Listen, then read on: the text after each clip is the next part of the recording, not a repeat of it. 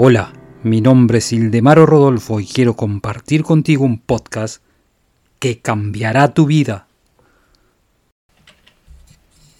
Si tú tienes exceso de trabajo, exceso de juegos o exceso de ejercicio físico, esto te producirá apatía y estancamiento.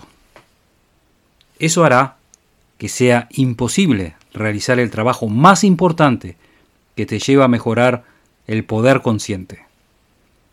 Tú deberías buscar el silencio con más frecuencia.